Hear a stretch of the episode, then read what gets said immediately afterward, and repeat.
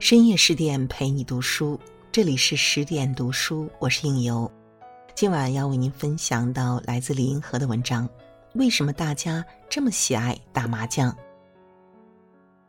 随着年纪增长，我越来越感受到熵增趋势的无情过程。一切美好的事物都在无可挽回的逝去，人的肉体变得丑陋，人的精神变得萎靡。所有曾经美好的关系都趋向于解体和消融，因为人按照本性是懒惰的、好逸恶劳的，除非有非做不可的理由，人自然的趋向于无所事事、游手好闲。过了四十岁，人就连做爱都懒得再做；如果不吃饭不会饿死，人就连吃饭都能免了。林语堂有一次说。中国人跟美国人最大的区别就是，美国人喜欢工作和竞争，中国人喜欢悠闲的生活。虽然林语堂不是社会学家，但是由于他在两个国家都生活过不短的时间，他对两国人区别的这个感官倒可能是真切的。中国人足够聪明，发明了麻将，它既完全随机又变幻无穷，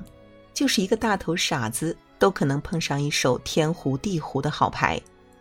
就是一个智商一百八十的机灵鬼，也可能碰上一手十三不靠的烂牌，抓耳挠腮，无计可施。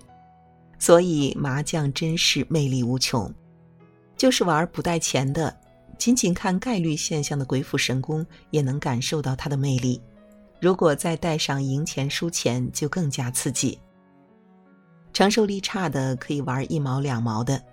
承受力好些的可以玩四块八块的，根本不在乎钱的大富豪还可以玩一万两万的。想行贿官员的也很方便，只要该糊不糊，就可以名正言顺的让受贿人把钱赢走。麻将的设计居然能够精妙到，只要是同一群人玩一次两次有输赢，玩较长一段时间就没有输赢的程度，这是典型的概率现象。如果你把一枚硬币抛一百次，每面出现的概率趋向于百分之五十。虽然第一个十次有可能是四比六，甚至三比七。到过成都的人都会对那里人对麻将的迷恋留下深刻的印象。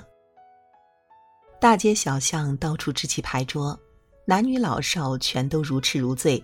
那是全中国人生活的一个微缩景观。女人到了五十岁，男人过了六十岁，麻将就是他们生活的全部，是他们在吃饭睡觉之外全部的快乐所在。无论平常多么沉闷无趣的人，上了牌桌也会变得生龙活虎、趣味盎然，甚至幽默诙谐、妙语连珠。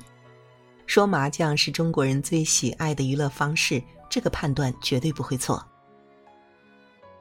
我有时觉得麻将是中国人民族性的象征，因为这个游戏的特征是没有投入、没有产出、没有成功、没有失败、没有目标、没有归宿、没有英雄、没有奸雄，除了随机现象，什么都没有。中国人一般不信上帝，不信鬼神，全部的心思集中在此生此世。生命本来就没有目的，没有意义。像麻将一样，完全是个随机现象。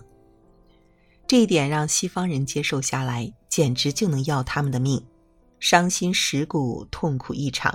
而让中国人接纳这一点却容易许多。他们早就在玩麻将的过程中，对这一点心领神会，安熟于胸。正因为如此，麻将成为中国人无目的人生的一个自然选择。大家的时间全都花在毫无产出的麻将上了，大家的聪明才智也都在这随机现象带来的快乐中消耗殆尽。麻将所象征的民族性是一柄双刃剑，一方面它像鸦片一样麻痹了我们的神经，使我们不愿意去做任何事情，只是安于随机的存在；另一方面，它使我们获得灵魂的平静，能够过一种悠闲的生活。能够忍受生命的无意义，这个全人类和每一个个人都必须面临的痛苦事实，在随机现象带来的随机的快乐中，走过无目的的漫漫人生，安然迎接无人可以逃脱的自身的死亡，解体，和一切或曾有过的意义的消亡。好了，今晚的文章就为您分享到这里。更多美文，请继续关注十点读书，也欢迎把我们推荐给你的朋友和家人，一起在阅读里成为更好的自己。我是应由，让我们在下个夜晚不听不散喽。